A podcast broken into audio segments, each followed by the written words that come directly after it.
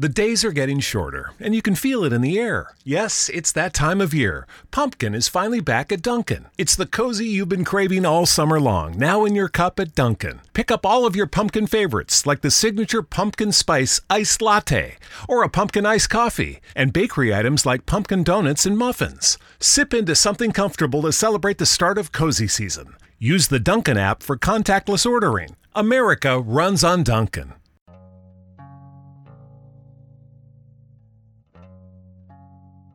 Muy buenas a todos y todas. Yo soy Claudia Agüero San Juan y este es el curso Derecho Constitucional 2 de la Universidad Alberto Hurtado. Este podcast está pensado para los estudiantes que cursan esta asignatura, pero creo que puede ser aprovechado por todos quienes se interesan en la lectura comprensiva de los textos que analizo. Estoy intentando explicar los contenidos de forma precisa y clara, pensando siempre en la formación de un abogado. Me gusta hacer una lectura lenta y atenta de los textos entonces este podcast es una compañía para un lector paciente. Date un tiempo, bájale un cambio. Búscate un café, llena una tetera de té o pone la pava para cebar un mate. Toma apuntes con tu cuaderno, tu computador o tu tablet. Te invito a dar una calmada caminata por los libros que forman este curso. Ya he hablado demasiado y dejo hasta aquí la palabrería, y entonces abro la sesión. Esta sesión es la número 19 del curso Derecho Constitucional 2 de la Universidad Alberto Hurtado. Hoy iniciamos el análisis del artículo titulado La sala de máquinas de las constituciones latinoamericanas entre lo viejo y lo nuevo, del profesor Roberto Gargarela. El artículo fue publicado en la revista Nueva Sociedad número 257 del año 2015. En este texto, el profesor Gargarela hace un breve repaso de los desarrollos constitucionales de América Latina, evaluándolos conforme a las preocupaciones democráticas básicas relacionadas con el autogobierno colectivo. Para eso, resume algunos datos fundamentales de la evolución constitucional de la región, a partir de estudios que ha realizado durante la última década. El primer hecho que observa el profesor Gargarela es que de las más de 200 reformas constitucionales producidas en 200 años, el panorama que se encuentra en Latinoamérica no es de un caos constitucional, en donde cada constitución procurase instaurar un nuevo paradigma, sino lo contrario, un conjunto de constituciones que se han movido dentro de canales más bien estrechos, que finalmente se remontan a los grandes proyectos constitucionales que están en la historia más temprana del constitucionalismo en el siglo XIX. Una tendencia constitucional latinoamericana está vinculada con el constitucionalismo español, la segunda con la Revolución norteamericana y la tercera con la Revolución francesa. El primer movimiento es típicamente conservador, el segundo movimiento típicamente liberal y el tercero tiene rasgos republicanos. Una vez consolidada la fase de independencia, para el profesor Gargarella la organización o la estructura organizativa de las constituciones se movió básicamente entre el liberalismo y el conservadurismo. Aquí entonces el profesor Gargarella fija dos marcas de identidad del constitucionalismo latinoamericano. La primera marca de identidad es el acuerdo liberal conservador de mediados del siglo XIX, vinculada a la organización del poder. Esto quiere decir que en Latinoamérica típicamente el poder se organiza en la triple división clásica, ejecutivo, legislativo y judicial, y además esta división es territorialmente concentrada. A su juicio, este esquema obedece a una general desconfianza hacia la ciudadanía.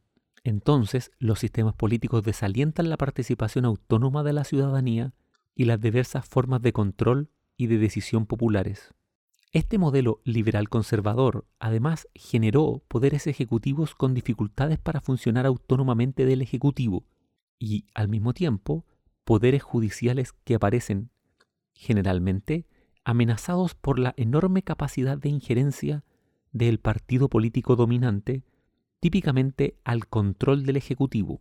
La segunda marca de identidad de las constituciones latinoamericanas fue definida a juicio de Gargarela un siglo después, a mediados del siglo XX, cuando en esta vieja estructura se insertaron demandas asociadas a reclamos republicanos, típicamente la cuestión social, y entonces se introducen listas de derechos liberales clásicos y se anexan progresivamente compromisos con derechos sociales, económicos y culturales. A juicio de Gargarela, lo importante no es solo lo que cambió a mediados del siglo XX, sino también lo que no cambió. Desde mediados del siglo XIX parecen casi intocadas, no modificadas, las estructuras de poder de la vieja usanza, el poder político concentrado, las pocas posibilidades de intervención popular en la política. Dentro de este marco se produce a su juicio la llegada del nuevo constitucionalismo regional a fines del siglo XX y comienzos del siglo XXI. Y entonces lo que predomina a su juicio es de nuevo la continuidad y no la ruptura. Aunque se producen cambios importantes en las declaraciones de derechos, las que se expanden aún más para hacer mención a grupos antes no considerados, la estructura de poder se mantiene básicamente intocada. El profesor Gargarella reconoce que se produjeron modificaciones en la organización del poder, como que se acortaron los mandatos presidenciales o se mejoraron algunos controles entre el Poder Ejecutivo, el Ministerio Público y otros poderes del Estado. Pero lo que no se produjo fue la introducción de palancas de poder dirigidas a favorecer el acceso ciudadano a la sala de máquinas del constitucionalismo. A su juicio entonces, lo nuevo es muy parecido a lo viejo. A juicio de Gargarela, las constituciones latinoamericanas superponen modelos de democracia opuestos. Esto como un resultado del acuerdo liberal conservador, entonces, al esquema liberal de frenos y contrapesos o checks and balance, se le superpone una idea conservadora, un ejecutivo sobrepoderoso. Al mismo tiempo, en las declaraciones de derechos, por un lado, se declara que hay tolerancia religiosa y por otro, hay un sesgo estatal a favor de la religión católica. Entonces, el constitucionalismo latinoamericano es un sistema de integración entre modelos, una mezcla constitucional que a juicio de Gargarela es muy deficitaria, por cuanto se podría haber optado por otros sistemas de combinación más virtuosos. A su juicio, todas las reformas en la vida constitucional de los países de la región parecen responder exactamente a la misma lógica de los primeros años, es decir, a este acuerdo liberal conservador. A juicio de Gargarela, en las constituciones latinoamericanas la estructura de los poderes responde aún a valores democráticos propios del siglo XIX, como la baja participación popular, la existencia de sectores excluidos de la participación política, los derechos políticos limitados y algunos mecanismos propios de la democracia censitaria. Al mismo tiempo, las nuevas declaraciones de derechos que contienen las constituciones desde mediados del siglo XX pretenden explicitar derechos de última generación. Se pretende una participación popular amplia. Se busca además que la ciudadanía tenga mayores oportunidades para participar en la toma de decisiones públicas y en el control de las decisiones públicas. Al mismo tiempo, nos dice Gargarela, es habitual que todas las constituciones nuevas estén comprometidas con los derechos indígenas y al mismo tiempo se afirme el valor de la propiedad privada y el valor de la propiedad comunitaria u otras similares, combinándolo también con ideas de economía privada, mixta y pública. A su juicio, en términos constitucionales, este tipo de combinaciones no resulta virtuosa. Al revés, resultan cuestionables por muchas razones y nos retrotraen a problemas relativos al impacto intraseccional de las reformas, es decir, al impacto de una reforma en cada una de las piezas o secciones de una constitución. Es decir, por ejemplo, si se inserta un nuevo derecho en el catálogo de derechos fundamentales, en primer lugar hay que resolver la pregunta de cómo esa inserción impacta sobre los otros derechos ya establecidos en el catálogo. Y además hay que responder una segunda pregunta. cómo la inserción de ese derecho afecta la estructura de poder que está establecida en la Constitución en la parte orgánica. A juicio de Gargarela, una Constitución que mezcla modelos opuestos, primero, genera equívocos y expectativas engañosas, permite litigar en nombre de la propiedad privada y al mismo tiempo litigar en contra de la propiedad privada. Aquí Gargarela pone un ejemplo de los derechos de la naturaleza en las constituciones como la de Ecuador o Bolivia. Estos derechos, naturalmente, hacen referencia a derechos ancestrales de las comunidades indígenas, pero no es claro que esas comunidades consideren a la naturaleza como sujeto de derecho, y no es claro que tenga sentido hablar de derechos de la naturaleza. Gargarela reconoce que uno puede valorar la intención de incorporar principios constitucionales nuevos, diferentes a los tradicionales. Sin embargo, no es difícil preguntarse cómo entender esos principios cuando la Constitución no reniega de los principios contrarios, vinculados típicamente al tradicional derecho de propiedad privada. A juicio de Gargarela, hay un problema similar cuando se comparan las viejas estructuras de poder que organizan las constituciones con las nuevas instituciones que ellas mismas incorporan. Una buena ilustración de lo dicho puede observarse en el llamado caso choque de trenes en Colombia, en donde se enfrentaron la Corte Suprema de Justicia y la Corte Constitucional. La Corte Suprema es la vieja corte que lidera el poder judicial en Colombia. La Corte Constitucional, en cambio, solo fue introducida por una reforma en 1991. Ambas instituciones mantienen desde hace años una relación de tensión y rivalidad y una permanente disputa de poder. Otro ejemplo relevante, a juicio de Gargarela, ocurre en Argentina, en las relaciones entre la Corte Suprema, establecida en 1853, y el Consejo de la Magistratura, introducido en 1994, la Corte Suprema Argentina lidera el Poder Judicial, mientras que el Consejo de la Magistratura se encarga de la gestión del Poder Judicial, incluyendo el nombramiento de la mayoría de los jueces. En el caso argentino, tenemos nuevamente un problema de competencias. La dificultad consiste en definir con exactitud el área de competencia exclusiva de cada una de estas instituciones.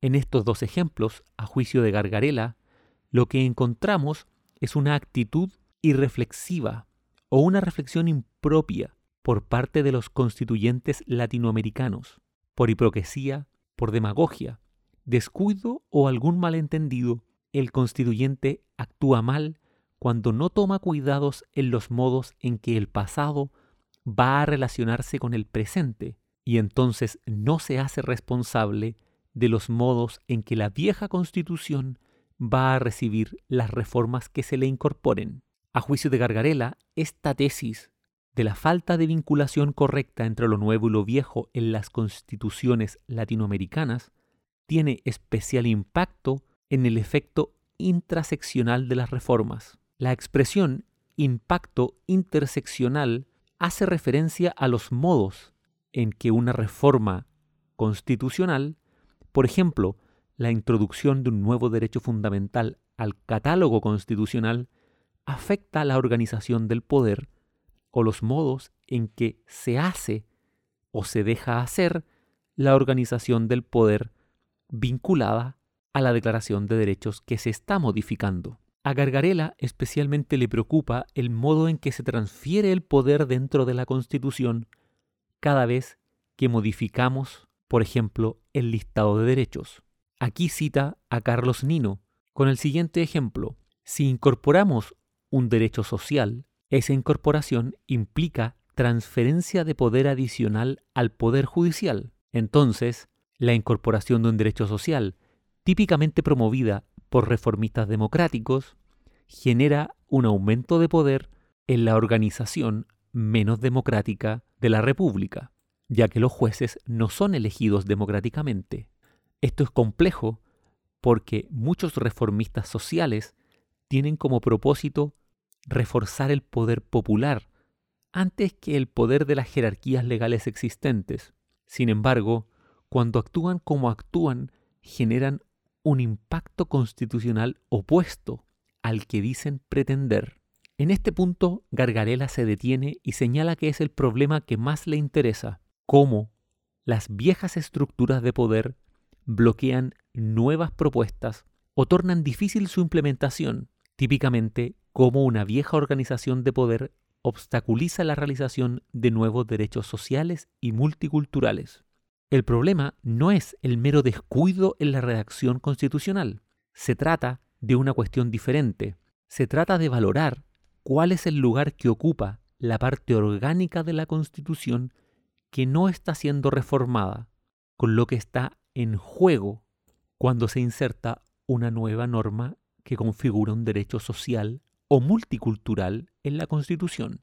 A juicio de Gargarela, el problema es importante porque la sala de máquinas de la Constitución, es decir, las reglas que separan el poder, que dividen el poder, que organizan las competencias, es el corazón de la Constitución. No puede operar una Constitución con un gran catálogo de derechos que no tiene una sala de máquinas organizada de tal manera de que esos derechos puedan hacerse efectivos. En este punto, Gargarela responde a dos hipotéticas críticas.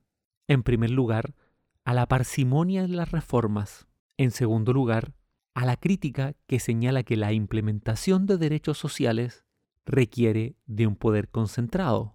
A su juicio, no es posible querer, por un lado, favorecer la participación popular, empoderar a la sociedad política y socialmente, y al mismo tiempo poner en marcha un sistema que concentre aún más el poder político. A su juicio, entonces, los reformistas latinoamericanos desde la segunda mitad del siglo XX no han prestado suficiente atención a qué ocurría o qué dejaba de ocurrir en la sala de máquinas de la Constitución. A juicio de Gargarela, esto fue así porque los reformistas latinoamericanos perdieron de vista la dimensión histórica de lo que estaban haciendo. Además, olvidaron prestar atención a la práctica efectiva del constitucionalismo regional. Revisar la historia constitucional les hubiera permitido reconocer que la región continuamente registra movimientos que concentran el poder político. En general, la historia latinoamericana muestra que siempre el poder ejecutivo busca expandir su propio poder a costa de los otros poderes, incluso a costa del poder popular. Al mismo tiempo, un estudio histórico les hubiese permitido entender que recurrentemente en Latinoamérica el poder político se entrelaza con el poder económico que está también concentrado, y si no se entrelaza con él, al menos favorece la concentración del poder económico. Aunque es verdad que en algunos casos el poder político concentrado se ha enfrentado al poder económico concentrado, no es de esperar que esa sea la acción recurrente, sino al revés. A juicio de Gargarela, esto es un argumento que permite rechazar la idea que señala que el único modo de generar poder popular es aumentar el poder concentrado. Es verdad que las constituciones latinoamericanas han permitido el ingreso de la ciudadanía, y en particular de los grupos más desventajados, a la sección de la Constitución que es el catálogo de los derechos. El problema es que esos grupos todavía no hacen ingreso a la sala de máquinas de la Constitución. Dejamos hasta aquí la sesión de hoy. Hemos finalizado la revisión del artículo La sala de máquinas de las constituciones latinoamericanas entre lo viejo y lo nuevo del profesor Roberto Gargarela. Espero haber sido claro, haberte ayudado un poco a entender los puntos principales de la lectura y hacerte más llevadero este curso. No te olvides que para conseguir un buen aprendizaje necesitas mantener tu mente abierta y una actitud desconfiada en relación a la impresión que te deja aquello que lees. Para terminar, te recuerdo que todas las sesiones de este curso están disponibles en www.spreaker.com. Además, ahora estamos en Spotify, en Google Podcast, en Apple Podcast y en Instagram nos puedes encontrar como Pura Teoría. Los que son alumnos de este curso, no se olviden de que hay material de estudio en la plataforma que estamos usando, que es Canvas. Además, tenemos una sesión semanal para resolver dudas y preguntas en la plataforma Zoom. Para terminar, te dejo un abrazo, te deseo lo mejor y espero nos encontremos en la próxima sesión. Chau, chau, chau, chau, chau, chau.